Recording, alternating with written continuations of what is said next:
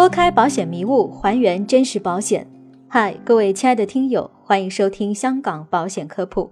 更多保险相关问题，可加我微信交流。我的微信是 Luckway，L U C K W I。今天的主题是如何正确购买香港高端医疗险。首先，我们来说一下什么样的人适合买高端医疗。高端医疗顾名思义是高端的医疗险，其最大的特点是可以报销私家医院及公立医院国际部的住院的治疗费用。目前国内大城市公立医院的就医环境并不好，人满为患，就医往往一等就是几个小时，病患又有疾病在身，这漫长的等待就更加令人煎熬。尤其是小朋友的父母，因为不忍心小朋友受罪。大多会选择价格昂贵，但是就医环境更好的私家医院治疗。如果没有购买高端医疗，去私家医院看病时，就一定会真正感受到什么叫看病贵。不过，高端医疗险并不便宜，因此高端医疗的目标用户是家庭经济条件较好的中产。与重疾险优先给家庭经济支柱投保不同。高端医疗应该优先给家中最容易生病的小朋友购买，建议能覆盖小朋友零到四岁这一段高危时期。其次，我们谈一谈为什么来香港买高端医疗。其实，高端医疗险在香港地区的发展已经相当成熟，经营时间久，保险责任全面，理赔效率高。香港的公立医院看病几乎是免费的。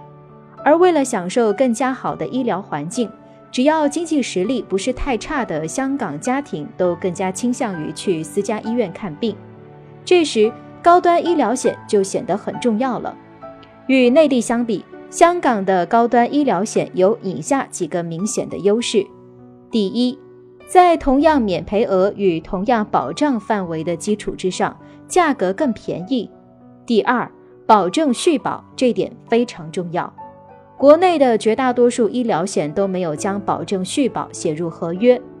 第三，覆盖地区广，与全球大多数医疗机构都有良好的合作关系，尤其是亚太发达地区，如香港、日本、新加坡、澳大利亚。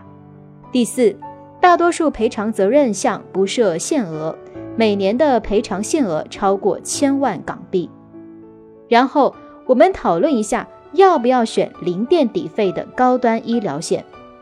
垫底费的意思就是免赔额，除非你是富豪，完全不考虑产品的性价比，否则建议不要选择零免赔额的版本，因为从精算与产品开发的角度来看，零免赔额的版本一定更贵，保险公司会附加很多溢价在上面，其中包括免赔额部分的理赔成本。保险公司理赔部的处理小额案件所产生的人工的费用，行为逆选择所产生的小额案件过度医疗费用，及原本达不到住院标准的案件，病患为了能获得住院赔偿，主动要求医生对病患进行留院治疗的行为等因素。保险公司并不是慈善机构。其在对产品进行定价时，一定会将以上所讨论的三项成本全都考虑在内。有时候，客户觉得买零免赔额的版本能在一次理赔中拿到更多的赔偿，但那只是客户的错觉。因为长期来看，客户已经不知不觉多交了很多保费，所有过度医疗与公司处理小额赔偿案所产生的费用，最终还是投保人自己承担。所以。综合方方面面来看，选择有免赔额的高端医疗版本性价比更高。最后，我们说一下选亚洲版还是全球版的高端医疗呢？香港的高端医疗大多有三个版本：第一，亚洲版，包含亚洲及澳洲、新西兰；第二，全球版，但是美国除外；第三，全球版，也包含了美国。价格方面。全球版美国除外的价格大约是亚洲版的一点三倍，全球版包含美国的价格大约是亚洲版的二点五倍。这是因为美国的医疗费用水平太高，在全球没有任何国家能比。其实，对于一般的家庭，我认为一份亚洲版的高端医疗已经足够。原因有以下几点：首先，香港、日本、新加坡、印度这几个国家的医疗水平都很高。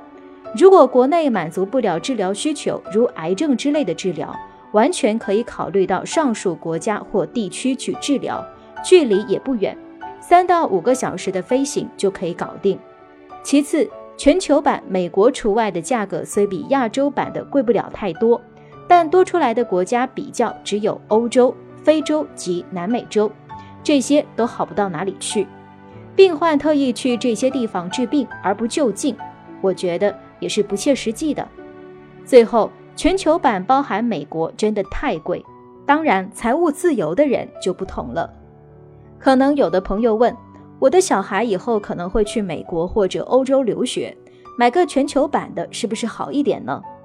在这里值得注意的是，香港所销售的高端医疗保险。主要是为居住在内地与香港的受保人到海外医疗提供保障。如果受保人离开原居住地到海外工作或学习超过三百六十五天，在当地就医，所能报销的额度会减为原来的百分之六十。因此，香港的高端医疗险并不适合到海外留学或工作的人。对于上述人士，建议在海外居住当地购买医疗保险。在大部分的海外国家，医疗保险也是当地政府强制要求购买的。好了，本期的节目就是这些。个人及家庭保障方案设计、美元资产配置规划，免费获取香港保险产品建议书，了解赴香港投保流程，都可以加我微信 Luckway L U C K W I 交流。